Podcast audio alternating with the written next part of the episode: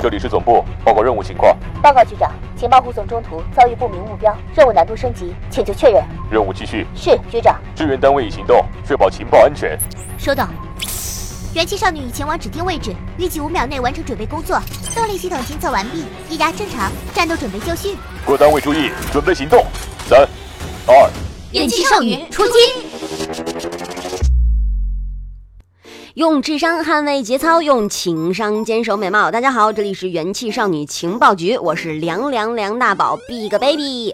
作为你们身边与科技密切相关的少女团体，我是其中一员。我跟你们讲，我在生活中特别喜欢观察人，有这样的一群人呢，他们我觉得比我们更具有科技感。谁啊？那就是小米粉儿。你就看吧啊，很多小米粉儿，他无论是手上戴的、身上背的、家里用的，甚至是出行骑的，都是小米的周边产品。这个就是为了营造一个叫什么生态圈，是不是？是这样吧？哎，怎么让我默默想起了薯片？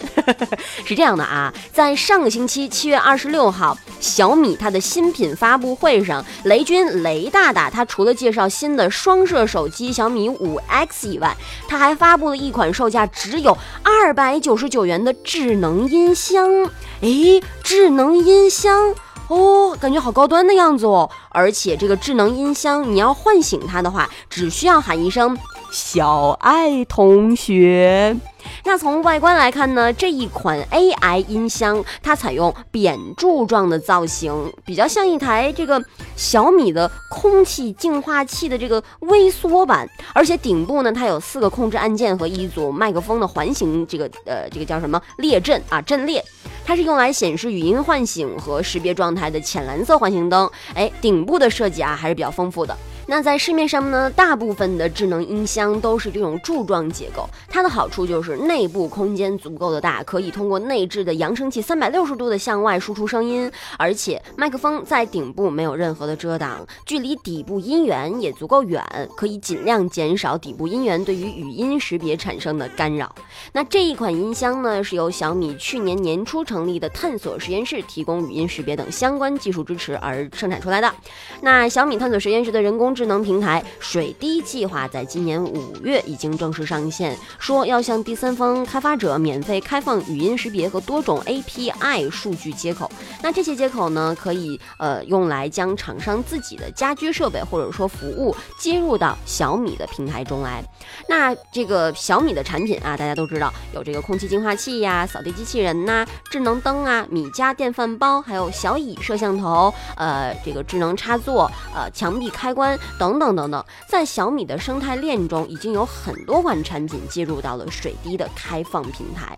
小米做智能音箱，在听音乐的基础功能之外，它想强调的是用语音来控制智能家居设备。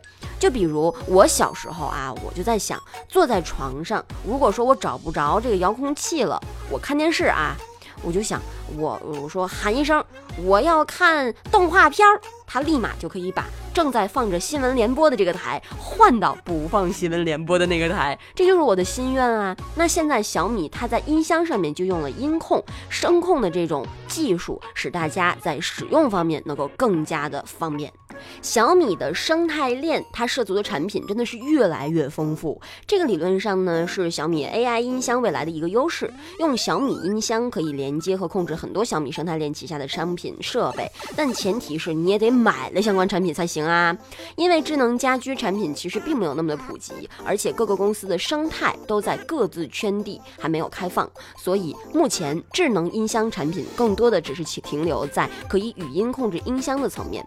无论是小米，还是阿里的天猫精灵，还是说 Home，再或者说亚马逊的 Echo，其实每一家大家都在独自努力着，希望终于有一天我们可以靠意念，哈哈，可以靠意念控制一切。我觉得那个时候就厉害了。